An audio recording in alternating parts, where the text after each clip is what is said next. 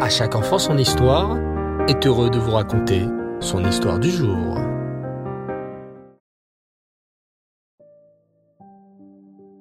Bonsoir les enfants et Reftov, j'espère que vous allez bien et que vous avez passé une superbe journée. Baruch Hashem. Alors de retour à notre rubrique Les sages du Talmud. Vous vous souvenez sûrement que la semaine dernière nous avons parlé de Hillel Azaken, qui avait un immense amour pour la Torah au point d'attraper froid. Mais ce soir, nous allons voir une autre magnifique qualité de Hillel, sa patience, et surtout son amour pour chaque juif. Et c'est justement cela qui fait de lui un très grand sadique. Deux hommes avaient fait un pari de 412. C'est comme 400 euros aujourd'hui. Un avait dit à l'autre Il est impossible de mettre Hillel en colère. Son compagnon lui a répondu Oh oh, tu verras que j'y arriverai moi, et je gagnerai les 412. Il réfléchit longtemps et eut une idée. Je vais agacer Hillel un vendredi après-midi, la veille de Shabbat, lorsqu'il y a tellement de préparatifs à faire. Il alla donc en plein après-midi, en criant à l'entrée de la maison d'Hillel. Hillel est là? Hillel! Hillel! Hillel, qui était en train justement de se laver pour Shabbat, sortit du bain, s'habilla rapidement et sortit pour le saluer. Oui, c'est moi, Hillel. Que veux-tu, mon fils? Ah, j'ai une question à te poser. Calmement, Hillel lui dit. Oui, je t'écoute. Pose ta question. L'homme demanda alors. Dis-moi, pourquoi les têtes des Babyloniens sont ovales? Évidemment, les enfants, que c'était très irrespectueux, car Hillel lui-même était babylonien. Mais notre sage, loin de se mettre en colère, lui répondit patiemment. Mon fils, c'est une question importante et très intéressante que tu poses. C'est parce que les Babyloniens n'ont pas de bonnes sages-femmes. Sans même remercier, l'homme partit et revint une heure plus tard. Où est Hillel? Hillel Hillel Hillel Azaken, qui était en train d'étudier en l'honneur de Shabbat, interrompit son passage de Gemara pour aller voir. Oui, que veux-tu, mon fils? Ah, j'ai une autre question. Calmement, Hillel lui dit.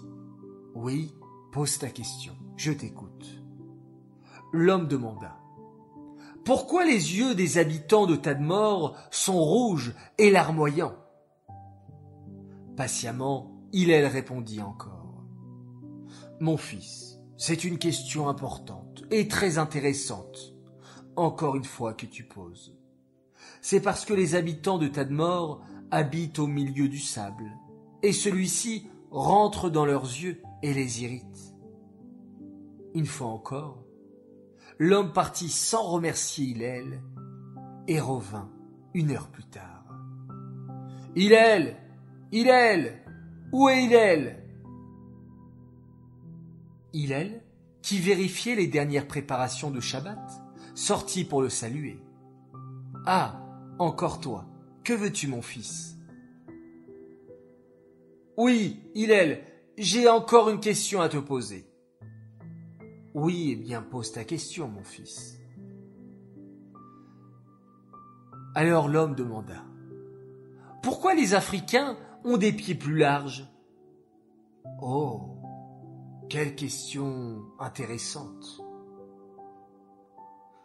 Figure-toi qu'ils vivent dans les marais et que leurs pieds se sont élargis pour leur permettre de traverser ces endroits.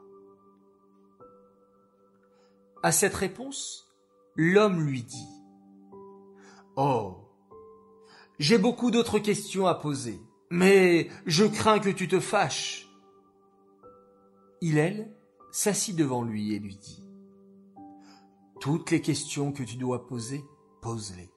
Je t'écoute. L'homme se mit en colère et lui dit c'est toi Hillel, que tous appellent le prince d'Israël Il lui dit, oui. Si c'est toi, alors qu'il n'y en ait pas beaucoup comme toi en Israël. Mais mon fils, pour quelle raison dis-tu cela?